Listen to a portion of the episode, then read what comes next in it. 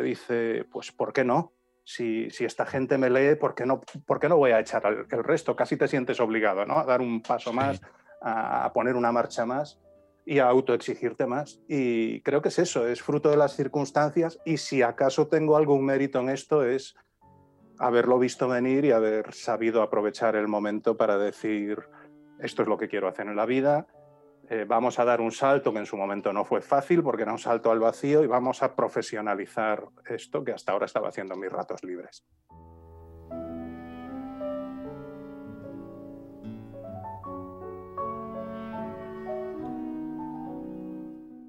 Si acaso tengo algún mérito es haberlo visto venir y haber sabido aprovechar el momento para decir, esto es lo que quiero hacer en la vida.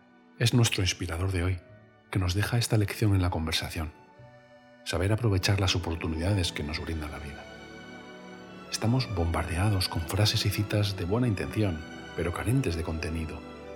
Vive tu pasión, aprovecha la vida, aprovecha las oportunidades. Y uno puede llegar a pensar que las oportunidades están ahí, por doquier, que brotan a tu alrededor y que son claras. Pues no. Si algo he aprendido de repasar las biografías de grandes inspiradores y de hablar con muchos de ellos en este podcast, es que no es tan fácil. Pero ellos lo han conseguido con algunos puntos en común. Todos ellos hacían algo que les gustaba, es verdad, de forma constante, recurrente y poniendo todo su esfuerzo y creatividad en ello. En un momento dado, vieron sutiles detalles de que podrían profundizar en su actividad, que podría ganarse la vida con ello, muy bien y además llegar a ser excelentes en ello y así convertirse en personas especiales. La suerte les pilló trabajando, como decía Picasso. Y todos estaban atentos. Las señales nunca son claras. Son intuiciones sutiles, pequeños gestos o sucesos que hacen prever que ahí está tu futuro, pero es muy, muy borroso. Todos se la juegan. Tarde o temprano se la juegan, sacrificando tiempo, esfuerzo, dinero. Y aquí no aplica el sesgo de supervivencia por el que solo vemos los resultados positivos. No, no aplica. No falla. Recuerdo a Nacho Dean, apasionado de la aventura que cogió una mochila y se hizo el mundo caminando y se ha convertido en aventurero y divulgador de referencia. A Michael Giacchino, que empezó componiendo música para videojuegos hasta ser descubierto por Spielberg a Enrique Dans, que pierde diariamente sus reflexiones sobre tecnología y claro, es referencia en educación y divulgación en España. A Javier Caballero con su propio fondo de inversión. Luis Miguel Ortiz, inspirando en la inversión a miles de españoles. José Manuel Zapata, sufriendo en su aprendizaje de canto, pero hasta llegar a cantar en la ópera del Metropolitan de Nueva York. Carlos Briones, Santiago Íñiguez, Ricardo, Joko Willink, tantos si haces algo bien, con esfuerzo, sacrificio, los medios adecuados, con planificación, y estás atento a los detalles y te arriesgas con sentido, lo haces. Llegas, no falla. Como nuestro inspirador de hoy. Empezamos.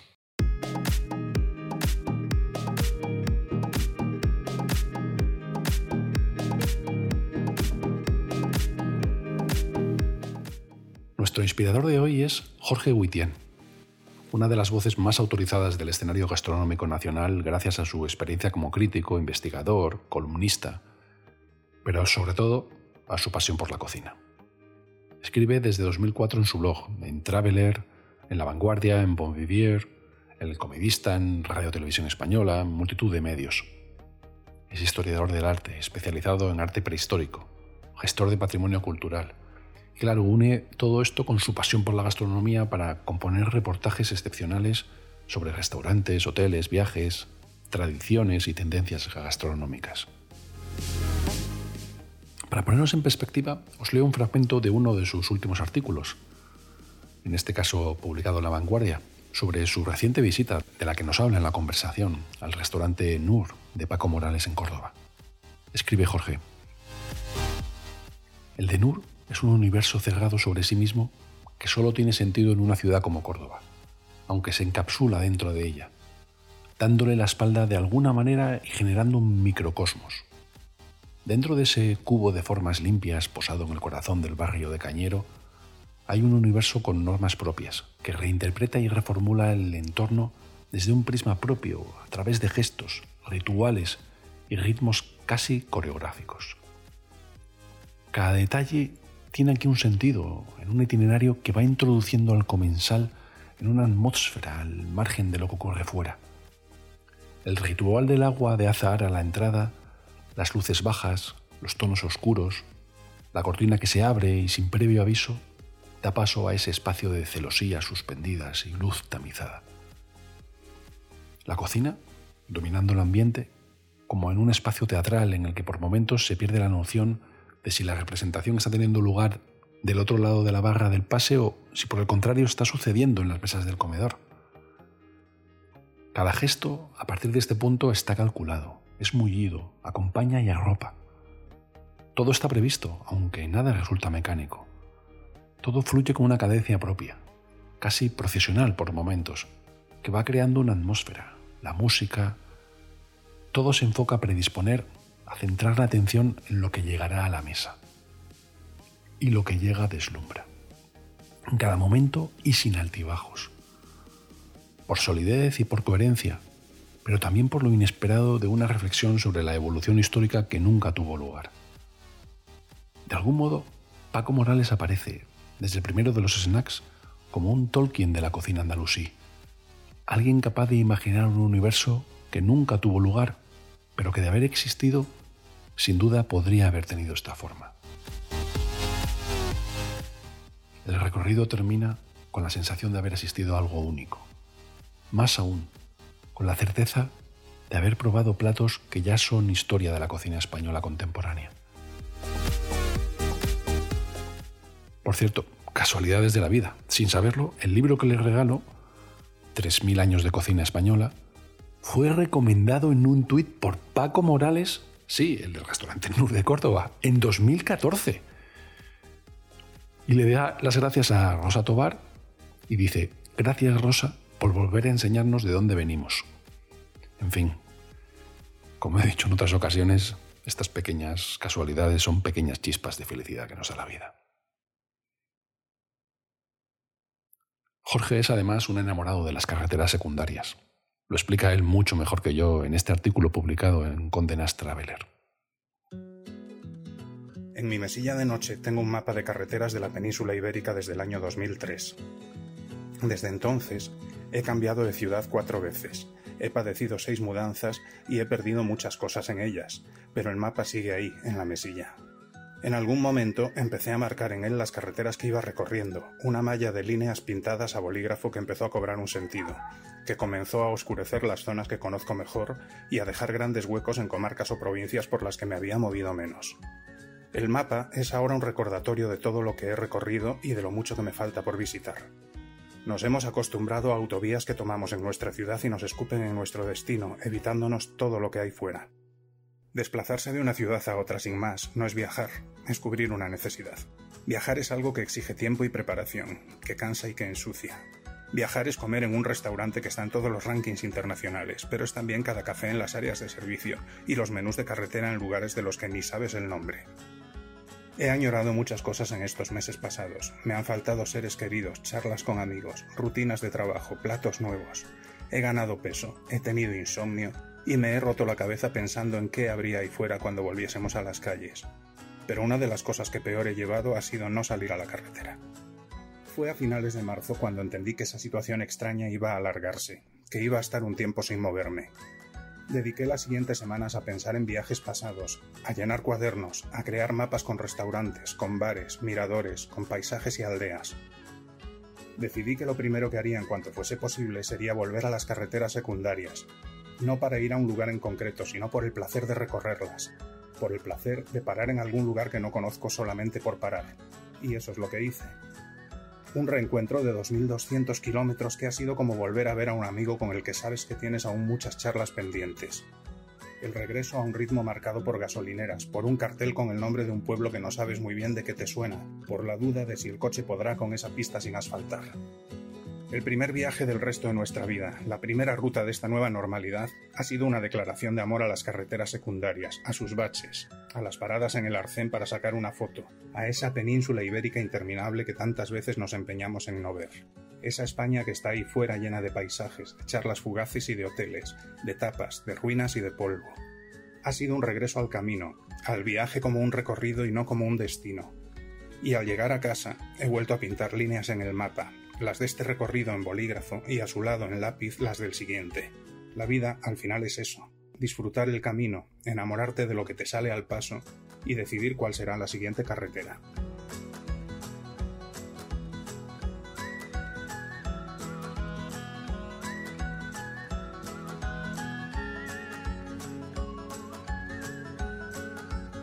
Sin más dilación. Espero que disfrutéis tanto como yo de la conversación con Jorge Huitian, agitador gastronómico. Bienvenido, Jorge. Muchas gracias por estar con nosotros. Gracias a vosotros por contar conmigo. Tenía muchísimas ganas de hablar contigo porque soy un apasionado como tú de la gastronomía. Bueno, ¿quién no, no? Jorge, ¿te has encontrado a alguien que no tenga esa pasión por comer y por la gastronomía? Bueno, es, poco habitual, alguien siempre hay. En mi caso, además, me toca de cerca. Mi padre es una de esas pocas personas que creo que, que comen para subsistir Sí, ¿eh? sí, sí. Pero la verdad es que por lo demás, a la inmensa mayoría, yo creo que es algo que nos une al margen de, edades o de ámbitos geográficos o de otro tipo de cuestiones. ¿no? Yo creo que la gastronomía está ahí de fondo siempre y, y creo que eso es algo fantástico. Qué curioso, ¿no? Que tu padre no... ¿Dónde heredaste entonces esta pasión por la gastronomía? Sí, yo, yo creo que me viene fundamentalmente de mi familia materna. Eh, mi madre y mi abuela siempre fueron buenas cocineras. Mi abuelo es un hombre que en los años 50 vivió en Roma, vivió en París y tuvo ocasión de visitar grandes restaurantes. Y desde que yo tengo uso de razón, él se empeñaba en llevarnos a restaurantes y en que probásemos cosas que luego quizás no nos gustarían, pero por lo menos las habíamos probado. Siempre fue un, enemigo acérrimo del menú infantil y es algo que a día de hoy pues le sigo agradeciendo. Sí, ¿cuánto daño ha hecho el menú infantil en el desarrollo de culinario de los niños? Y tanto, y tanto. Yo lo veo muchísimo en, mis hijos, sí, cuánto, cuánto daño. Eh, reúnes un par de características que me resultan muy atractivas, ¿no? Porque has, has estado muy a caballo entre dos ciudades, entre Sevilla y Galicia, absolutamente dispares. Sí. Yo, he vivido en 12 ciudades españolas, ¿no? También desde el norte hasta, el sur. Y a mí me ha resultado súper enriquecedor, ¿no? ¿Cómo has vivido tú estas, estas diferencias? Pues como algo muy enriquecedor, como dices, yo soy gallego y había vivido en distintas zonas de Galicia. Yo nací en Vigo, pero mis padres trabajaban allí. Me trasladé cuando tenía 10 años a Santiago y siempre me moví un poco pues, alrededor de la zona de las Rías Baixas, ¿no? de donde viene buena parte de mi familia. Eh, luego, en la época de la universidad, pues parte de mis cursos de doctorado los realicé en Madrid y esto te empieza a abrir un poquito los ojos. Más allá de visitar una ciudad como turista, pues el vivir una ciudad, el el conocer sus noches o su ambiente de tapas, eh, siempre te abre mucho los ojos y ya luego más adelante, pues como dices, eh, tuve una época en la que vivía a caballo entre, entre Santiago y Sevilla durante casi tres años y tengo un recuerdo fantástico por la gente, por las experiencias y sobre todo porque descubres que hay muchísimas formas de, de vivir alrededor de una serie de cosas que tenemos todos en común pero que luego hay toda esa serie de matices. Yo lo, eh, en términos gastronómicos, yo siempre digo que esto me recuerda mucho al idioma. Podemos hablar todos el mismo idioma, pero con diferentes acentos. Y creo que esto enriquece y suma, y cuanto más lo conoces, más consciente eres y más quieres conocer, ¿no? Y que lo lleves a la parte gastronómica también tiene todo el sentido. Es verdad que es el mismo idioma, pero son costumbres diferentes y formas de vida diferentes también, ¿no? Con una cultura común española absolutamente, pero formas de vida.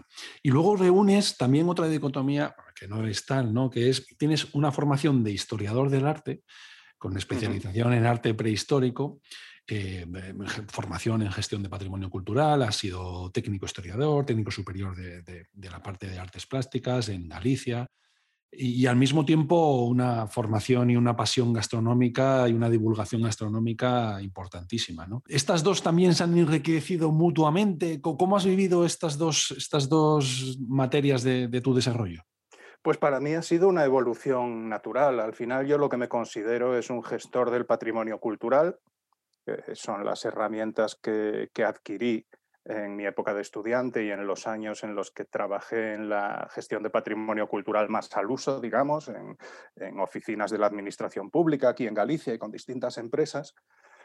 Y no hago más que aplicar eso a algo que a mí me, apasiona, que es la gastronomía. Siempre desde el punto de vista de que la gastronomía es cultura, es patrimonio cultural. Y si es patrimonio cultural, pues qué mejor que aplicarle las técnicas de, gestión del patrimonio cultural que habitualmente se aplican a las artes plásticas, a las artes escénicas o a la arquitectura. Bueno, pues trasladar todos estos recursos, instrumentos, conocimientos al mundo de la gastronomía. Creo que si alguna aportación podía o puedo hacer yo a este sector, con toda la humildad, pues quizás venga por ahí. Bueno, hablas de humildad, pero realmente has profundizado muchísimo en, lo que decías de entender esa gestión cultural, la parte gastronómica, ¿no? Porque hay que reconocer que has elegido la parte gastronómica, ¿no? De estas dos áreas. Yo llevo leyendo tus blogs y tus eh, publicaciones eh, muchísimo tiempo. Hubo un post o una reflexión que, lo has replicado en más sitios después que me encantó y que me hizo reflexionar. Es, no sé si lo recuerdas, se decía, ¿cómo se construye una identidad gastronómica?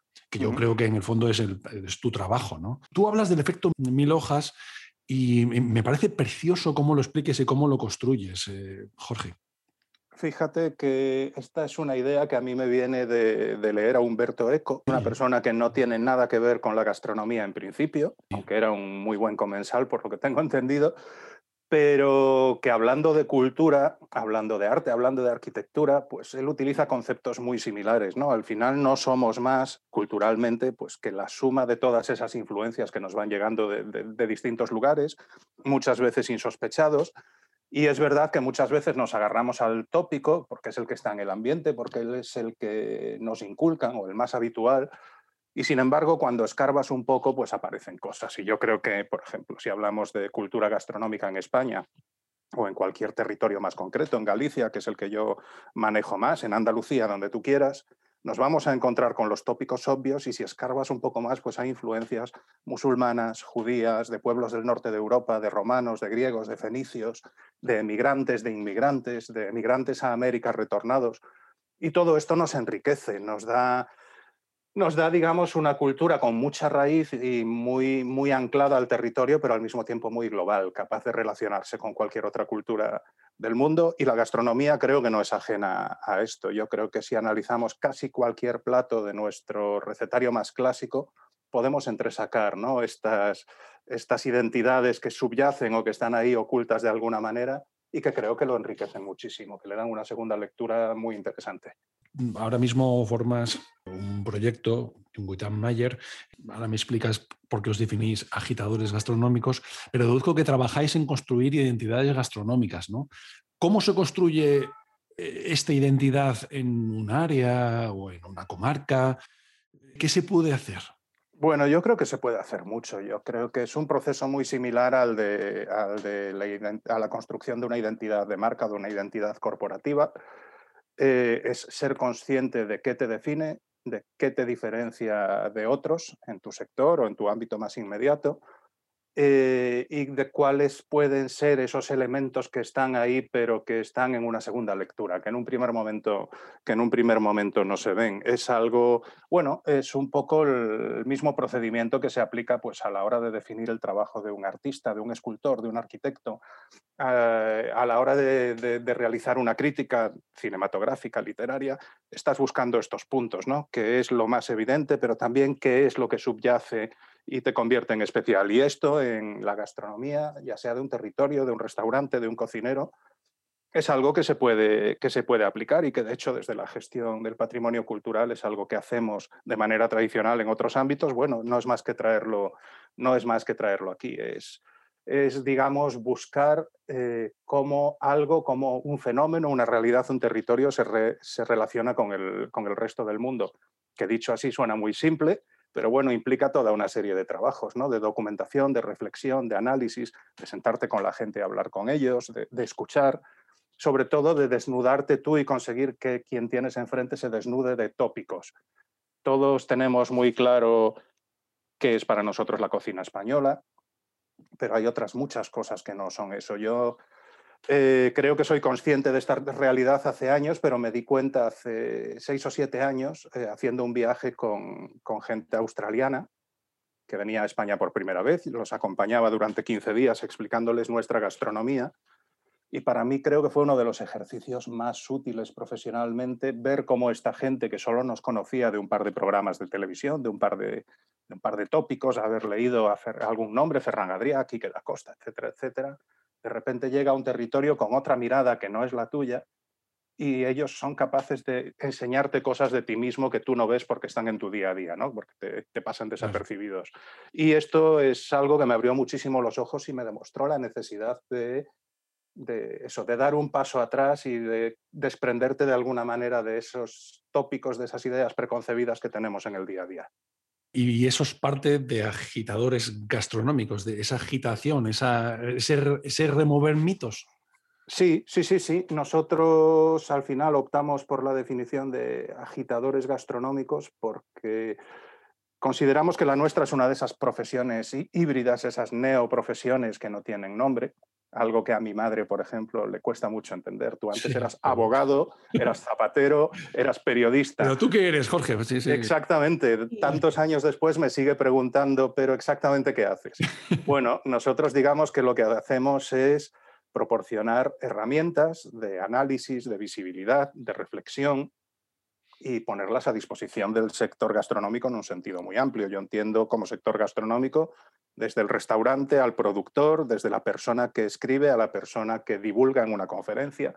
Y nosotros ponemos estas herramientas a, disposición de todos ellos. Lo que hacemos en última instancia es tratar de generar movimiento, de agitar, de que, de que el sector no se estanque y no se conforme. Y en este sentido, pues agitadores nos parecía una etiqueta tan reduccionista como otra cualquiera, pero que quizás nos, nos, define un poquito más. Sí, no te vale para explicar a tu madre lo que haces. Yo soy agitador.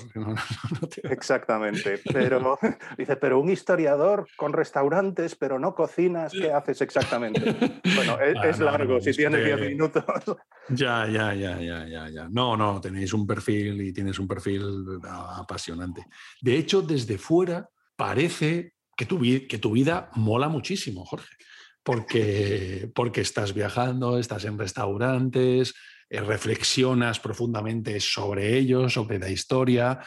Eh, tu vida mola mucho, Jorge, a nivel trabajo. Tiene que ser bonito, tiene que ser motivante, ¿no? Si, si te gusta este mundo, claro. Sí, sí, no te voy a decir que no. Eh, efectivamente es, es, un privilegio. Es un privilegio trabajar en lo que te gusta haber conseguido hacer de lo que era tu afición, tu medio de vida, y conseguir ganarte la vida con eso es algo por lo que hay que dar gracias todos los días. Y además es que es una afición que, que para, entiendo que para muchísima gente es, envidiable, ¿no? Es envidiable para restaurantes, viajar, eh, alojarte en sitios a los que la gente normalmente va de vacaciones. Claro. Eh, conocer eh, realidades nuevas. Es cierto que hay otra parte que es la menos visible, la que no se cuenta en redes sociales y demás, que es tan ingrata como la de cualquier otra profesión. Los, los, números, cuadrar fechas, clientes con los que no acaba la cosa de funcionar, en fin, todas esas ingratitudes las comparte con, cualquier otro oficio.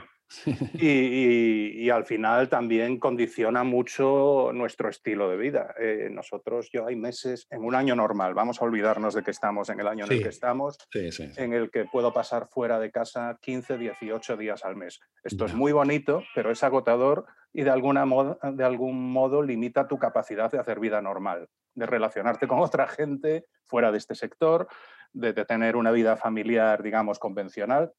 En fin, son, son peajes que están ahí, que somos perfectamente conscientes de ellos y que aceptamos porque creemos que al final, bueno, todo va encajando, todo funciona, eh, la familia nos sigue soportando y esto nos permite pues seguir trabajando en, en, algo que nos apasiona, pues a pesar de esta crisis tremenda que estamos atravesando o de la anterior que nos tocó vivir cuando todo esto estaba empezando, ¿no? Seguimos ahí al pie del cañón y eso es algo, como te digo, por lo que solo podemos estar agradecidos.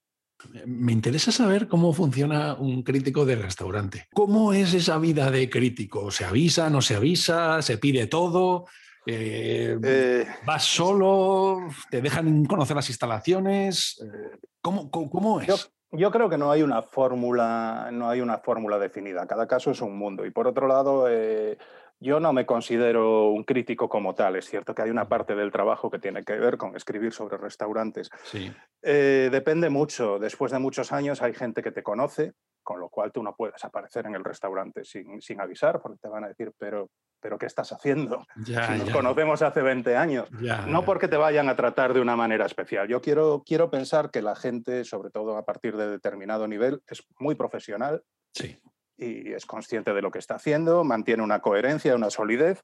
Pero bueno, oye, si, tú, si nos conocemos hace 10 años y vas a venir a mi casa, creo que no está de más que me avises.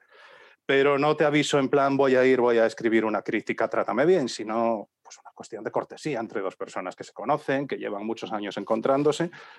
Y en otros casos, bueno, en los que no hay esta relación, pues simplemente llamo, hago una reserva, a veces a mi nombre, a veces a nombre de mi pareja. No, no, no suelo ir a los sitios diciendo voy a escribir, porque en la mayoría de los casos no tengo claro si voy a escribir o no. Esta es una decisión que tomo después. Ah, sí, ¿eh? Ya. Sí, sí, porque eh, te decía que no me considero un crítico porque yo no, no hago una Tienes la crítica, obligación. ¿no? eh, no me siento obligado a hacer una crítica y no me gusta escribir en clave negativa, eh, nunca. Sí, Eh, sí. Yo escribo de un- sobre un sitio cuando creo que lo que ocurre allí eh, merece ser contado y cuando mi experiencia allí pues considero que puede aportarle algo al lector.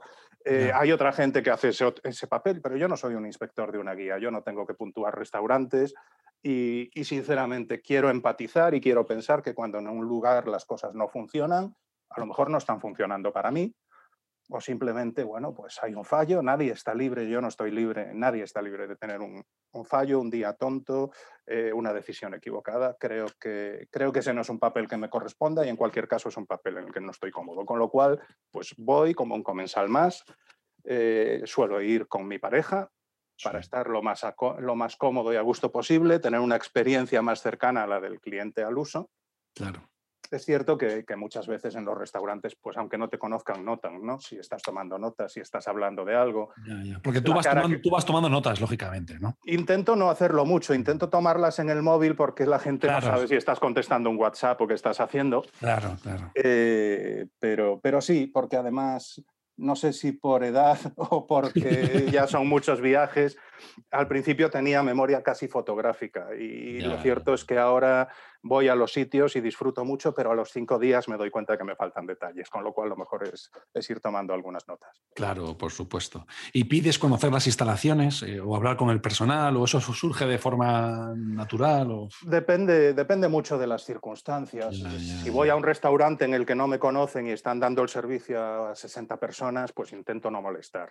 Claro, Tengo la oportunidad, sí, porque soy consciente de que tengo una profesión que es un privilegio, que me abre determinadas puertas que el cliente al uso pues no, no, no traspasa. Permite tener una charla con el cocinero o entrar a la cocina o estar a las 10 de la mañana cuando llegan los proveedores en ocasiones. Y bueno, esto es algo que creo que cuando se puede hay que aprovechar porque te da otro contexto, te da otra perspectiva, digamos que amplía la perspectiva. Por supuesto, lo que importa es la experiencia final del cliente en el comedor.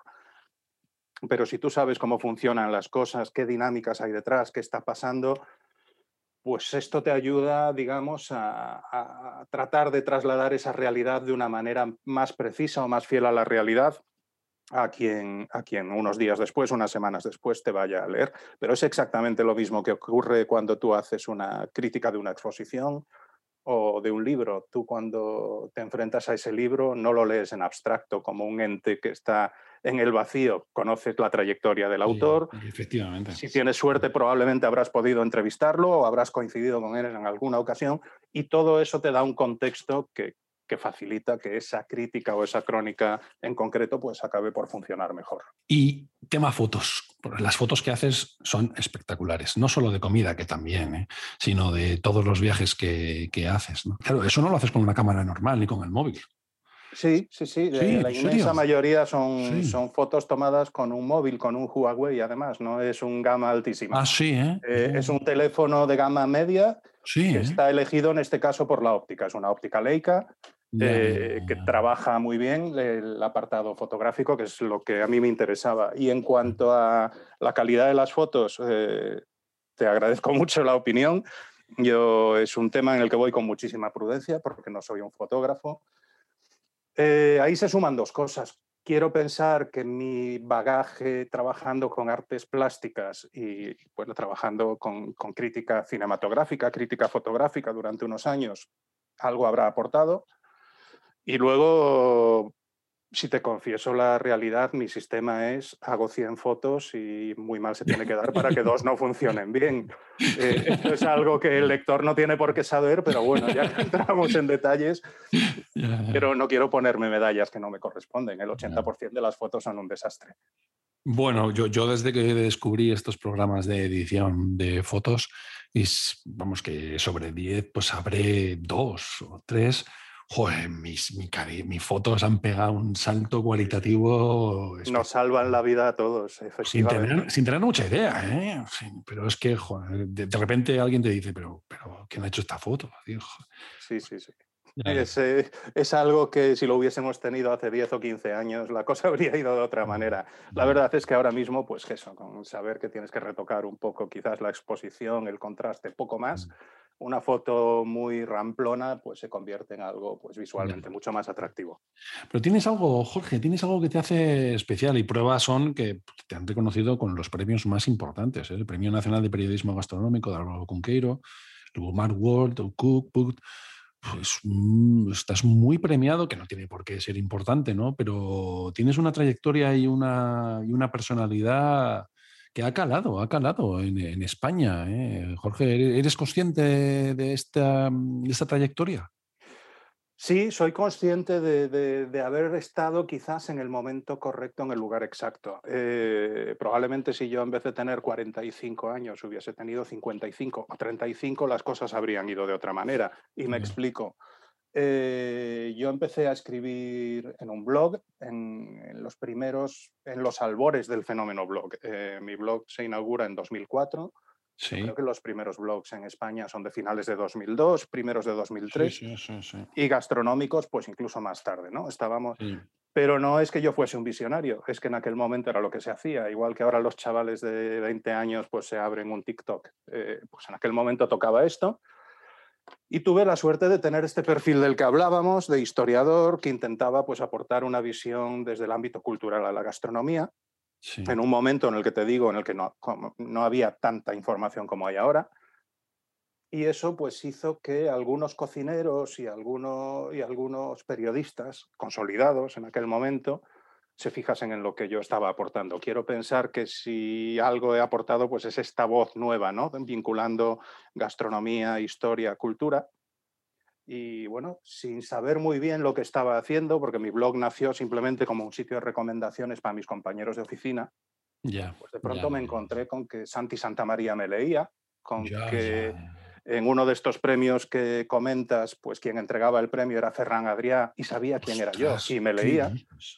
Y esto no solo te abre los ojos a decir, caramba, esto tiene un potencial que yo no me había imaginado, mm. sino que, bueno, para un chaval eh, que está empezando, que escribe sobre gastronomía a 600 kilómetros de Madrid, que es donde están, digamos, los grandes centros de, difusión gastronómica, te dice, pues, ¿por qué no? Si, si, esta gente me lee, ¿por qué, no, ¿por qué no voy a echar el, resto? Casi te sientes obligado, ¿no? A dar un paso más, a poner una marcha más y a autoexigirte más. Y creo que es eso, es fruto de las circunstancias y si acaso tengo algún mérito en esto es haberlo visto venir y haber sabido aprovechar el momento para decir, esto es lo que quiero hacer en la vida, eh, vamos a dar un salto que en su momento no fue fácil porque era un salto al vacío y vamos a profesionalizar esto que hasta ahora estaba haciendo mis ratos libres.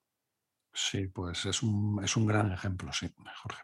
Me encanta tu reflexión y pasión por las carreteras secundarias. Me encanta, has profundizado mucho y, soy muy, muy seguidor tuyo desde ese punto de vista, ¿no? Pero lo que pasa es que ahí tengo un comentario, ¿no? Eh, para encontrar una carretera secundaria que merezca la pena, que tenga alguna parada o sitio singular, es que para, encontrar una a lo mejor tienes que recorrer 20, ¿no? O sea que el ratio, el ratio es bastante desfavorable, ¿verdad? Bueno, esto es un poco lo que hablábamos de las fotografías. Para que te salga una bien tienes que hacer 10. Pues con esto, con esto ocurre lo mismo. Eh, es cierto que hay muchas que son frustrantes y de las que luego no hablas, Pero hay una ventaja respecto a las autovías o las autopistas, es que las autovías y las autopistas son frustrantes por definición. Es, exactamente igual conducir entre Santiago y Madrid que entre Frankfurt y Berlín o entre Milán y Roma. Es un coñazo, es una gasolinera cada 30 kilómetros, un área de servicio donde vas a comer mal. Esto, esto lo tienes asegurado, mientras que si sales, pues puedes saltar la liebre. Digamos que en eso nos parecemos a cazadores. Eh, sales a ver qué ocurre. Es cierto que como los cazadores tienes recursos, antes intentas documentarte, vas situando cosas en el mapa.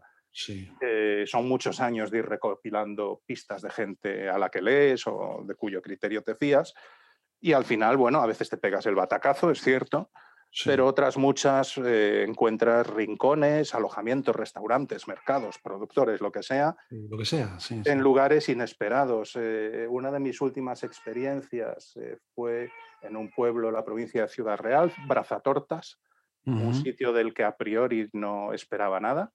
Y me encontré un alojamiento muy digno, me encontré un bar de tapas que servía tapas de caza fantásticas y, un entorno, el Valle de Alcudia y demás, increíble, con ruinas romanas, etcétera, etcétera.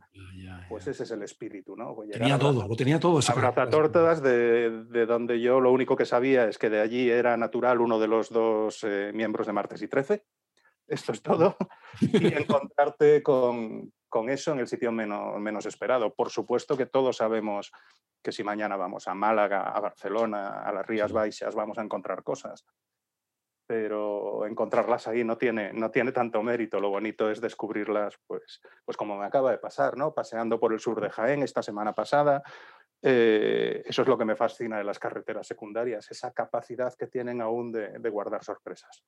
Sí, totalmente. Lo que pasa es que eh, haces muy bien en equipararlo con, el cazador, ¿no? Porque es que tienes que documentarte mucho, que buscar referencias locales, porque si no vas a fallar 99 veces de 100. Claro. claro. Entonces tienes, tienes ese, ese, trabajo precio, que, ese trabajo previo que, que, compensa, ¿no? Un poco como la pesca también, ¿no? Y estás ahí, pero a veces te toca y a veces no te toca. Este es parte del encanto, claro. Sí, sí, sí. Esa es quizás una de las partes. A mí me gusta, porque al final soy un ratón de biblioteca, soy hijo de bibliotecario, estudié historia del arte, mm, me pasé años encerrado en archivos.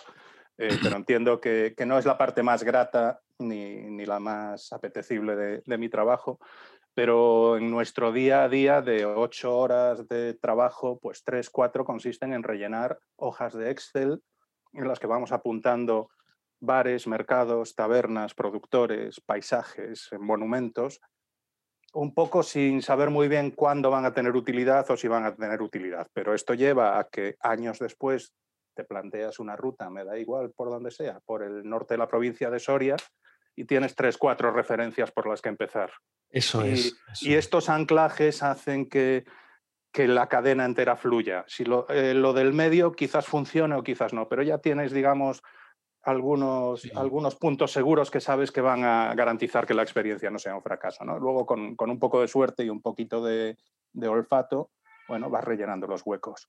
Jorge, me gustaría agradecer tu tiempo regalándote un libro. He estado pensando en qué regalarte y digo, Buah, este hombre tiene que tener todos los libros de, gastronomía posibles. Pero hay un, hay, hay un me, la, voy a jugar. Yo, parte de este podcast es eh, eh, mi pasión por los libros, ¿no? Y hablamos mucho de libros y, con autores. Y, como también me encanta la gastronomía y lo estamos hablando, yo hace muchísimos años, bueno, hace 15, 18 años, pues me encontré un libro que me encantó que se llamaba 3.000 años de la cocina española de Rosa Tobar y Fuller. ¿Lo, conoces? Eh, conozco el libro, no lo tengo, mm. y conozco a Rosa. Y, ah, sí, ¿eh? Ya, y que es otra persona con la, que, con la que comparto enfoques en muchas ocasiones. Es una persona que tiene esta visión, digamos, de la gastronomía, no desde dentro de la gastronomía práctica de la hostelería, sino desde un punto más histórico, más cultural, y, todo lo que escribe pues merece, merece ser leído. Es un, libro, es un libro que me encantó. No sé por qué me lo compré, la verdad, eh, porque no, me compraba muchísimos libros de cocina, pero este es, este es distinto. Este son 200 recetas en las que te explican muchísimo la, historia de detrás de cada receta. Eh, pues el ajo blanco, pues te dicen toda esa historia que hablabas, toda esa, esa, parte de capas que hablábamos al principio, ¿no? Te la razona de una forma más preciosa, tiene una edición preciosa, pero por alguna razón dejaron de hacerlo y es dificilísimo encontrar. De hecho, buscándolo para ti, solo he encontrado uno de segunda mano eh, que, está disponible, ¿no? Porque no, no, lo volvieron a editar y es un libro precioso y, no existe mucha documentación en cuanto al origen de las recetas, ¿no? Además, con, una, con, una, con, una, con, un peso de la página es precioso, una portada también. Y me, acordé del libro, lo busqué en casa porque lo tenía, lo tenía perdido y, dije, pues me lo voy a jugar y me alegro de que no lo tengas, te lo haré llegar. Eh, sí, pues, pues te lo agradezco mucho porque además, como dices, son, son libros que, tienen un valor enorme, además incluso como objetos, pues son bonitos de por sí, pero que, que, tienden a no reeditarse porque no suelen ser los libros más vendidos y las editoriales, bueno, yo iba a decir que lamentablemente, bueno, es la realidad, no son, no son ONGs, trabajan para vender libros. Claro, y, si una referencia es más minoritaria, pues, pues bueno, lamentablemente muchas veces queda descatalogada. ¿no? Es lo que nos ocurre pues, eh, a nosotros en muchas ocasiones cuando intentas vender un proyecto. Eh, no siempre es el más vendible, hay que ser consciente de que son productos para una minoría y, pero por eso también tienen un valor especial, así que te lo, te lo agradezco especialmente. Sí, lo que pasa es que a mí me, a mí me da que pensar, ¿no? Eh, ¿Qué otros libros como este, que es una auténtica joya? Mm, o sea, es que es precioso y además interesante, ¿no?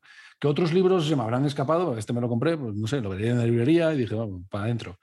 Pero ¿qué, ¿qué, otros libros se nos habrá escapado? ¿no? Tú tienes así, has escrito muchísimos artículos sobre libros. Eh, ¿Tú tienes así algún libro, dos, tres de referencia que te hayan interpelado especialmente, Jorge? Pues sí, sí, sin duda. Eh, tengo uno aquí delante, si me permites un segundo para no darte los datos sí. Perdóname un segundo. Sí, sí. Justo lo tengo aquí a dos metros. Es un libro que se llama Teatro Venatorio y Coquinario Gallego, un libro que se editó en los años 50, solo se hicieron 1.500 ejemplares, si no me equivoco. Eh, una joya de Álvaro Cunqueiro y José María Castroviejo, con ilustraciones. Eh, solo se hizo una tirada numerada. Es un libro de coleccionista que ahora mismo, bueno, existen ejemplares por ahí, pero con un precio muy elevado. Tenemos la suerte enorme de que hace unos años, en torno a 2008, si no me equivoco, se hizo una reedición para coleccionistas, otra edición numerada, si no me equivoco, 500 ejemplares nada más, eh, que son fáciles de encontrar y que, bueno, cuestan en torno a 40, 50 euros, pero es una joya de libro, eh, ya te digo, con, con, grabados, serie numerada, coloreados los grabados uno a uno y con los textos maravillosos de Castro Viejo y de, y de Álvaro Conqueiro. Es, uno de esos... ¿Es un libro de viaje? ¿Es un, libro, ¿Es un recetario? Es un libro, es un poco todo. Es un libro que es un, un recetario, en parte real y en parte ficticio, es un libro de viajes alrededor de la caza.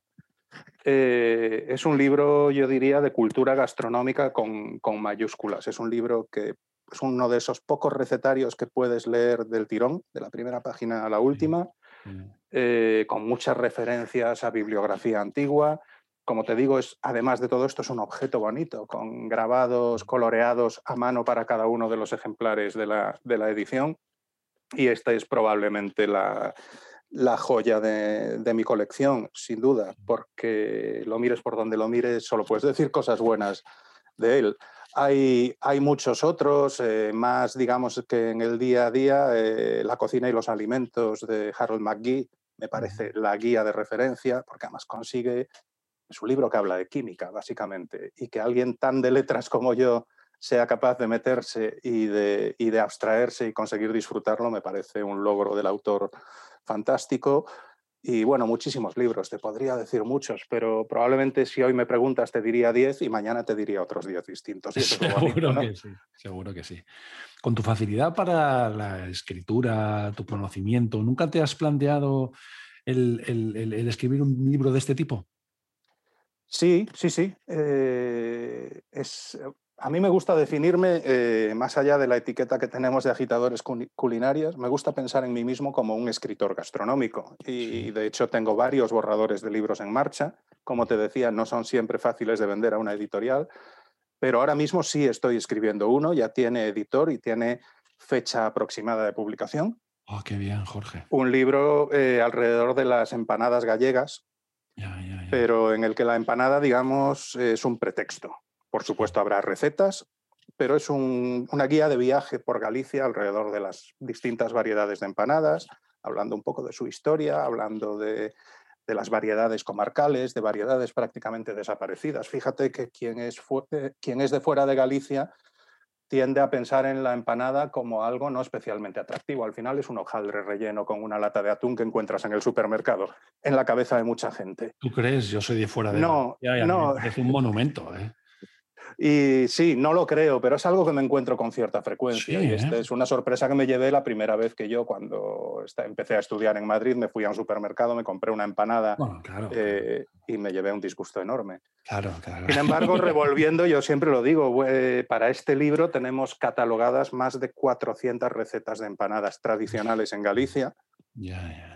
y más allá de, los rellenos, que al final los rellenos casi son intercambiables, Estamos hablando de docenas de masas distintas, de cereales antiguos, de, elaboraciones que ya es imposible hacer porque ya no hay esas tecnologías y esos tiempos. Y eso es lo que me, eso es lo que me parece fascinante. Como te decía, al final la empanada es casi un pretexto para hablar de, todo lo demás. Y, y ese es el libro con el que estamos en marcha ahora mismo. Va con cierto retraso debido a toda esta crisis. Debería estar ya en la calle, pero lamentablemente pues llevamos como un año y medio de retraso. Si todo va bien, vamos, bueno, no, no, lo voy a atar muy en corto. Digamos que en el primer semestre del año próximo debería estar en la calle. Pues, pues qué bien, lo, esperaremos y lo leeremos, Jorge. Seguro que es, seguro que es interesante porque tienes una forma de escribir muy, muy atractiva. Muchas gracias. por, por, último, te quería preguntar, ¿te sigue sorprendiendo algún restaurante en particular? Una, una, persona que ha ido, porque a mí me pasa a veces, he ido, no tanto como tú, habré ido a un 10% de los restaurantes que tú, ¿no? A veces, a veces no me sorprenden y, son muy raras las veces que vivo una experiencia realmente eh, novedosa o, que realmente me, sorprenda. ¿no? ¿A ti también te pasa? Sí, sí, lamentablemente sí. Eh, es cierto aquel dicho, cuidado con lo que deseas. Yo toda mi vida había deseado vivir alrededor de la gastronomía y esto, como decías, fantástico, pero tiene un peaje enorme que es que por deformación profesional estás buscándole las costuras a las cosas permanentemente, estás comparando, estás diciendo esto ya lo, lo probé en aquel restaurante, aquello me recuerda, y le, y le hace que pierda parte de la emoción, que es, que es fundamental en esto, ¿no? La sorpresa, la emoción, lo especial de estar en ese momento en, aquel lugar. A pesar de eso, sigue habiendo cosas que me, que me emocionan y te podría decir muchísimos cocineros. Eh, Jesús Segura en Trivio, en Cuenca, es un cocinero que cada vez que voy yo he estado, eh, consigue emocionarme. Aquí en Galicia, Javier Olleros en Culler de Pau me parece, me parece que juega en otra liga en cuanto a, en cuanto a visión personal del mundo. Eh, hace una cocina gallega 100% que es inédita y esto es algo que me parece mágico. O por no alargar mucho, el último restaurante, el penúltimo restaurante en el que he estado, el NUR de Paco Morales en Córdoba esta semana pasada, hace, hace apenas siete días, y, sigo alucinando. Es un cocinero mm. al que ya había visitado tanto en Madrid como en Valencia en etapas anteriores y que me parece una de esas personas con un universo propio tan especial que, que casi me da igual lo que me vaya a poner delante, sé que me va a gustar. Y es cierto que esta vez iba con las expectativas muy altas y eso suele ser el principio de una tragedia, porque rara vez se cumplen, pero no solo estuvo a la altura de las expectativas, sino que te diría que muy por encima. Ya, ya, ya, pues no, no lo conozco. Yo sí que creo, y yo, yo creo que compartes mi opinión, ¿no? Eh, de que Ángel León en, en, en Aponiente, a mí está muy reconocido, está muy reconocido pero yo creo que no, no lo suficiente. A mí ahora mismo, no, puedo hablar de otros países, ¿no? pero de España o quizás mundial, que, es, que me, es que me parece algo absolutamente sobrenatural, totalmente vanguardista, con una innovación, con un culto además al producto propio, con una puesta en escena espectacular. ¿No crees que está, dentro de todo lo valorado que está, ¿no? que todavía le falta más recorrido de valoración?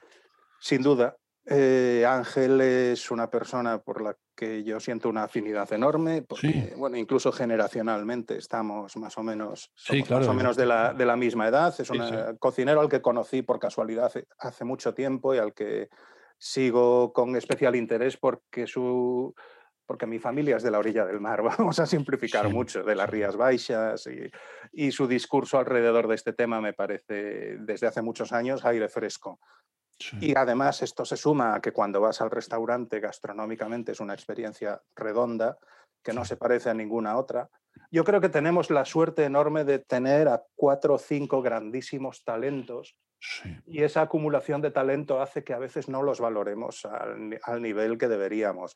Es que en este momento en España tenemos a un Andonia Duriz, a un Camarena, a un Ángel León, a un Paco Morales, a un Javier Olleros y podría seguir y cualquiera de ellos sería capaz de marcar una etapa en la historia de la gastronomía contemporánea. ¿no? Lo de, eh, Aduriz es espectacular. es, verdad, tienes razón de que hay ahí una selección. Nacho Manzano, José Angalija, en fin, es que podríamos decir probablemente 15, 20 nombres sin bajar el nivel. Y esto hace que, vivamos un momento fantástico y que se coma muy bien en, en, casi cualquier sitio, porque además es que ellos lo que hacen es subir el nivel medio. Cuando tú tienes un Ángel León al lado, no te queda más remedio que esforzarte y echar el resto un poco más, y esto sube el nivel medio de la provincia de la comunidad autónoma. Pero tiene la cara B de que nos acostumbramos y damos por sentadas cosas que no son habituales en absoluto. Cualquiera de ellos es un cocinero excepcional y al final, pues sí, somos conscientes de que son muy buenos y tienen dos estrellas o tres estrellas, pero pero casi los tenemos como de andar por casa, ¿no? Y esa me parece la, gran injusticia. Tenemos la suerte de, contar con el trabajo de, todos ellos y quizás olvidamos darles el valor que realmente tienen. Ha sido un auténtico placer hablar contigo, Jorge. Muchísimas gracias. Muchas gracias a ti, la verdad es que, es que da gusto poder tener una, charla alrededor de algo que, que a uno le apasiona. Hasta la próxima, Jorge. Gracias. Cuando quieras.